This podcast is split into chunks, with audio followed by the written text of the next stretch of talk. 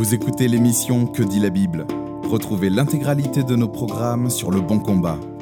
www.leboncombat.fr Bonjour et bienvenue sur Que dit la Bible, l'émission hebdomadaire du blog Le Bon Combat. Merci de vous être connectés et de nous suivre aussi assidûment. Nous sommes très encouragés par les messages que nous recevons de votre part.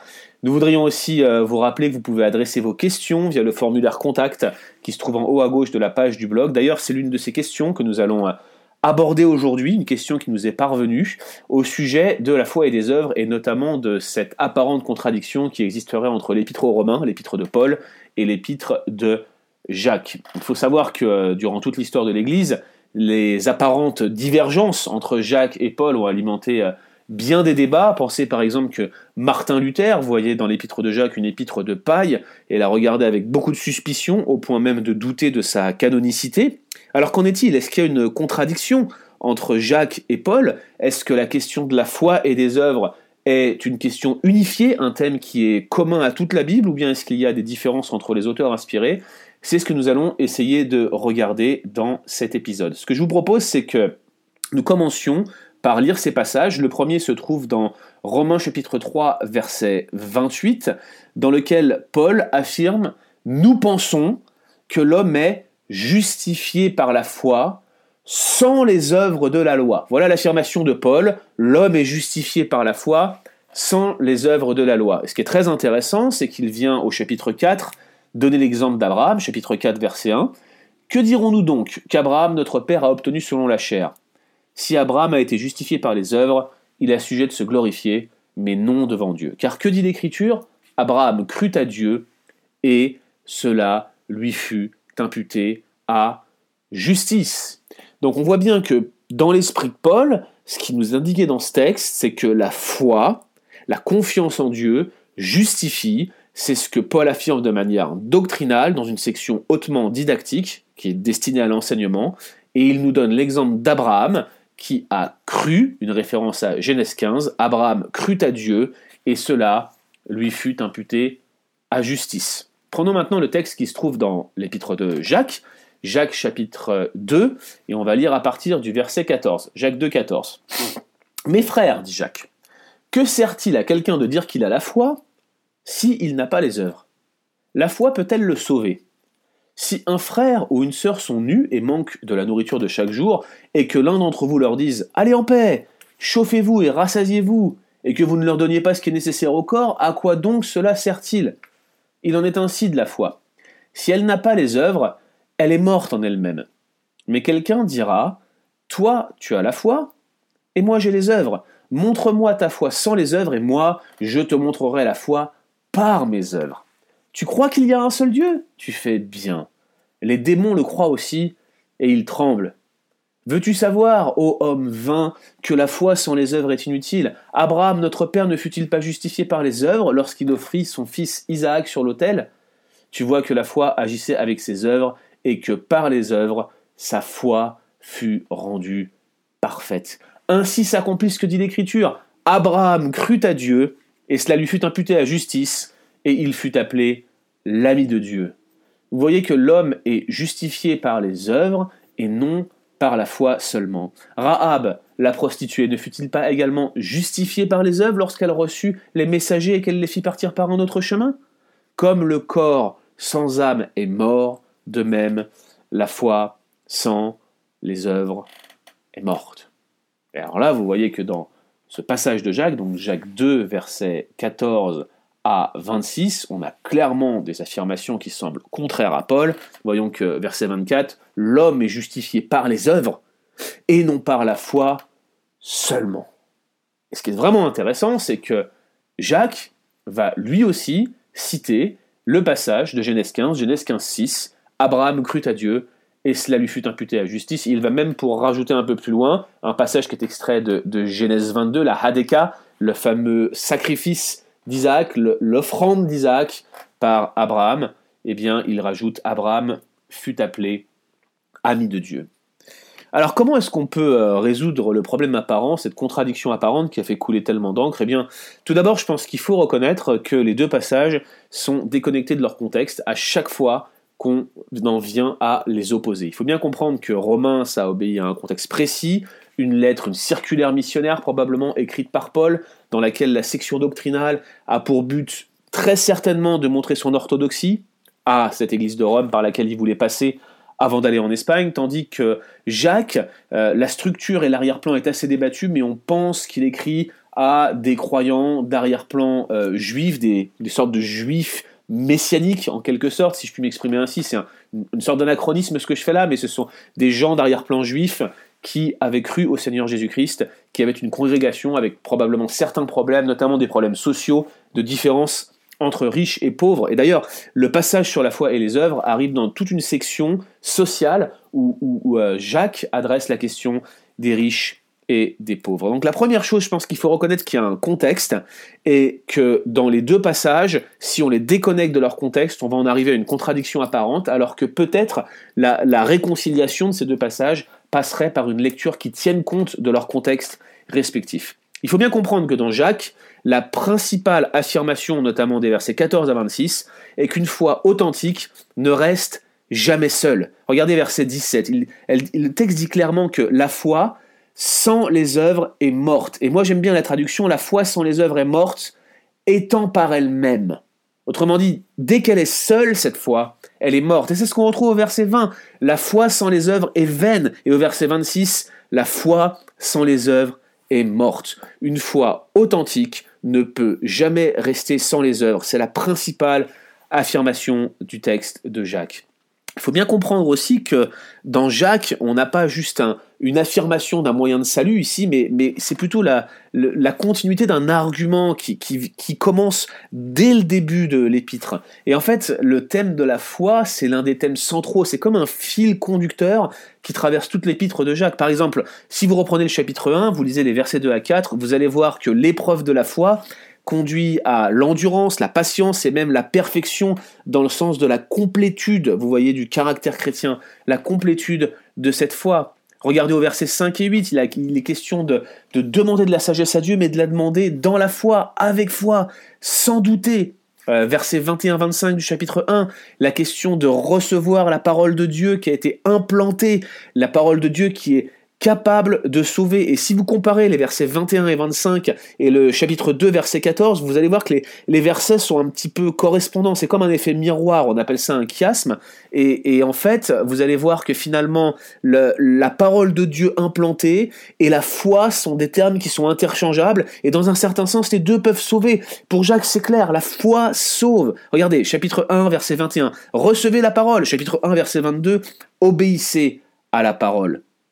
Et donc il est question de, de respecter cette loi de liberté et, de devenir quelqu'un qui est celui qui pratique la parole et qui ne se borne pas à l'écouter seulement. C'est comme si, en fait, Jacques essayait de, de tracer une distinction entre chrétien authentique ayant une foi authentique et celui qui se dit être chrétien et qui seulement clame quelque chose sans démontrer par ses œuvres que cette chose est vrai. Et c'est ce qui continue dans l'argumentaire, chapitre 1, verset 26-27. La religion qui est pure, la religion qui est sans tâche, elle inclut contrôler sa langue, montrer de la miséricorde et se garder euh, éloigné de toutes les choses qui peuvent être du domaine des souillures du monde. Et c'est ce qu'on reprend encore au chapitre 2, verset 8. Si quelqu'un veut bien faire, il se doit de garder la loi royale. Qu'est-ce que c'est la loi royale? Aimer son prochain comme soi-même. Versets 12 et 13, on a ce rappel que la miséricorde triomphe du jugement. Et là, on en arrive donc au chapitre 2, versets 14 à 26, c'est notre fameux argument sur la foi et les œuvres dans l'épître de Jacques. Alors, très clairement, ce que dit Jacques dans ce passage, c'est qu'une foi authentique est plus qu'une simple profession de foi. Quel est le profit pour quelqu'un de dire qu'il a la foi s'il n'a pas les œuvres qui vont avec? Et c'est exactement ce que Jacques illustre dans ce passage. Il explique aussi que, que la foi est plus que la simple acceptance à un credo. C'est plus que simplement dire il y a un seul Dieu, j'ai la foi. Non, regardez, les, démons, ils le croient et ils tremblent. La foi, c'est plus que ça. Et la foi authentique produit, versets 20 à 26, une vie obéissante. Et nous avons ces deux exemples d'Abraham et de Rahab qui nous montrent encore une fois que leur foi s'est manifestée par des œuvres. Et là, c'est vraiment intéressant de noter quand même qu'en elles-mêmes, ces œuvres celles qui sont mentionnées dans ce passage ne sont pas nécessairement des œuvres hautement morales. Je veux dire, Abraham allait pour sacrifier son fils, à la demande de Dieu, certes, mais on parle d'ôter une vie ici. Il s'agit certainement pas de la bonne œuvre au sens où les églises sacramentelles la voient aujourd'hui.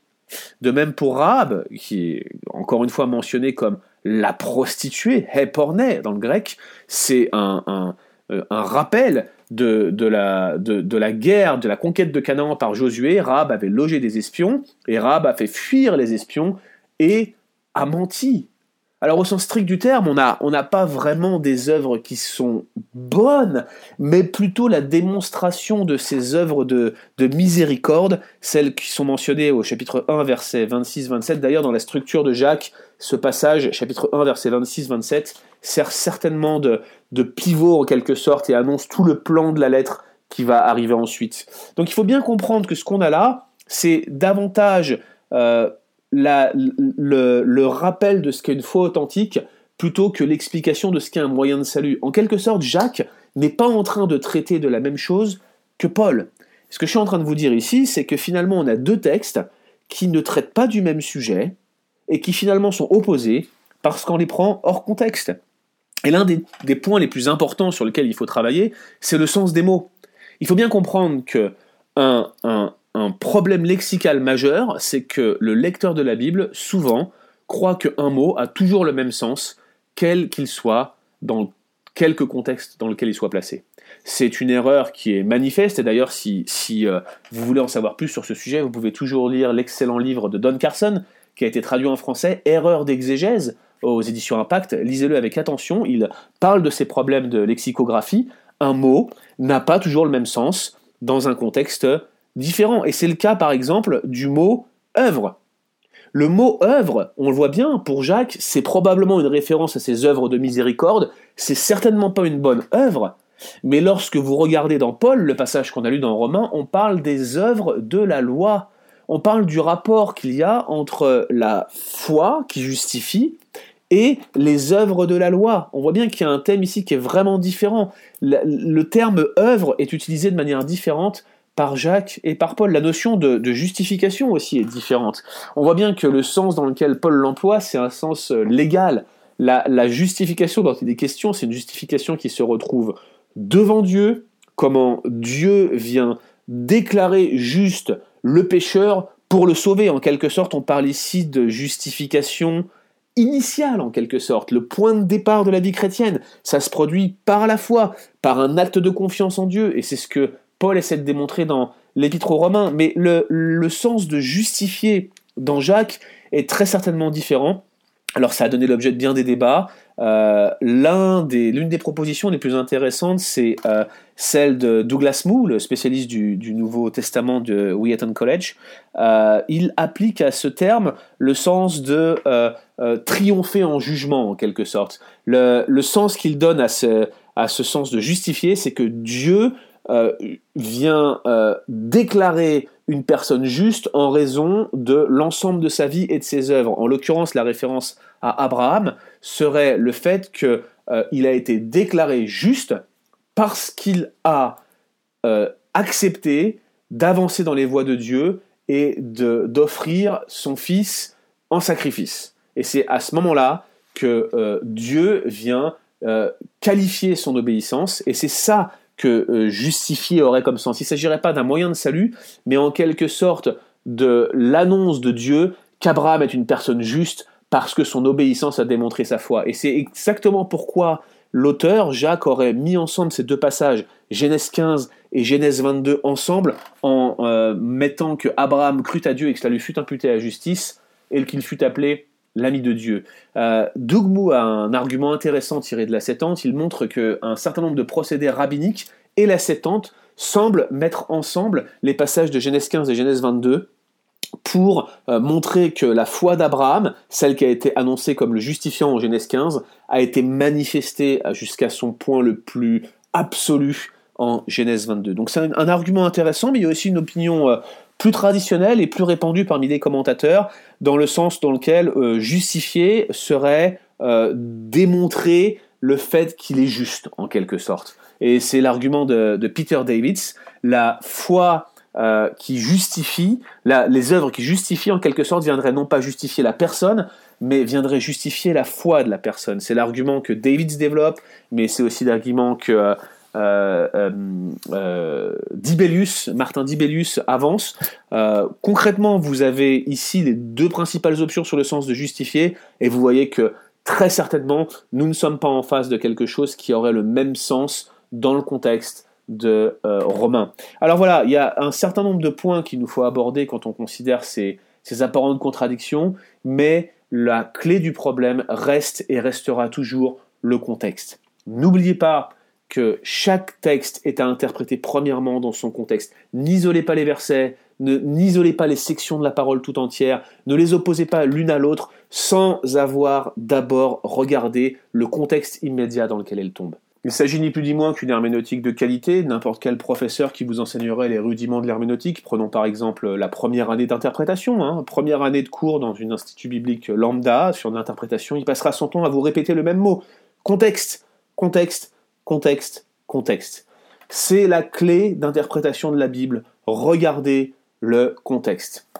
Plein d'erreurs, même je dirais le plus grand nombre d'erreurs qui existent lorsqu'on cherche à interpréter la Bible, commencent à partir du moment où on prend un passage, qu'on l'isole de son contexte et qu'on compare à un autre passage pour l'expliquer. La première étape devrait être toujours de regarder l'ensemble de la lettre, sa structure, les destinataires, qui est l'auteur, et toutes ces choses-là sont essentielles. Il n'y a donc pas de contradiction entre Jacques et Paul, L'un parle de cette justification initiale, celle qui considère le moyen de salut par la foi. Le deuxième parle de ces œuvres de la foi qui montrent qu'une foi est authentique. Et la foi authentique, c'est celle qui sauve. Et c'est la démonstration de cette foi que Jacques a en vue. Voilà pour cette question. Nous sommes toujours reconnaissants de, pouvoir répondre aux prochaines que vous nous enverrez. On vous dit donc à très bientôt sur euh, Que dit la Bible, l'émission du blog Le Bon Combat. Merci d'avoir écouté cet épisode de Que dit la Bible. Retrouvez l'intégralité de nos programmes sur Le Bon Combat. www.leboncombat.fr